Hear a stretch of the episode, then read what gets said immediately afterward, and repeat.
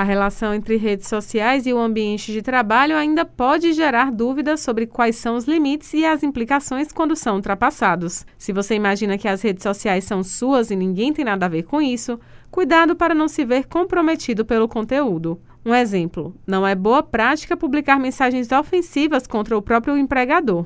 O advogado e pós-graduado em Direito e Processo do Trabalho, Kaique Henrique, alerta que esse é um típico caso que pode acabar em demissão por justa causa, ainda que este não seja um desfecho inevitável. A gente sabe que a justa causa ela também precisa obedecer alguns dos princípios, que é o princípio da razoabilidade, o princípio da imediaticidade, ou seja, não é porque o empregado também utilizou suas redes para difamar uma única vez ou fez uma, uma crítica leve ao seu empregador que objetivamente ele vai ser penalizado com a justa causa. Vai depender da forma com que ele está utilizando esse espaço. Tem gente que acha que a restrição ao uso das redes sociais por parte da empresa é algo que vigora apenas quando a pessoa está no ambiente de trabalho, mas não é bem isso. Imagine que você posta algo que é considerado contrário aos valores da empresa. A depender do caso, também pode resultar em desligamento. Vamos dar uma, um exemplo prático. Ele é empregado né, de uma empresa que tem como visão, tem como valor a defesa da honra das mulheres.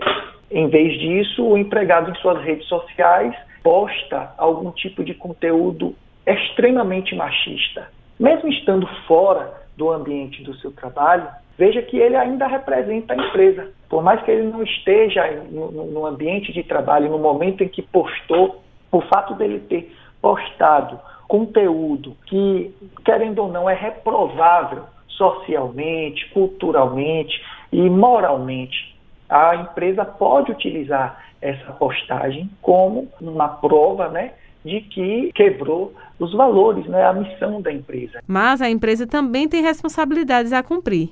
Ela não deve abusar das ferramentas digitais para fazer contato com o funcionário fora do horário de trabalho.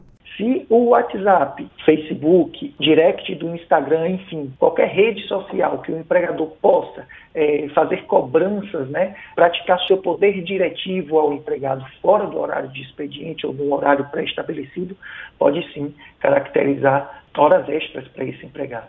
É, uma coisa é um, uma mensagem sem cunho né, empregatício, diria assim, uma mensagem de boa noite, bom dia, enfim, uma resenha entre as partes Outra coisa é você utilizar o WhatsApp, enfim, qualquer outro tipo de aplicativo para você é, imprimir ordens para esse empregado fora do horário de expediente. Vale lembrar ainda que o conteúdo postado pode ser usado como prova contra você.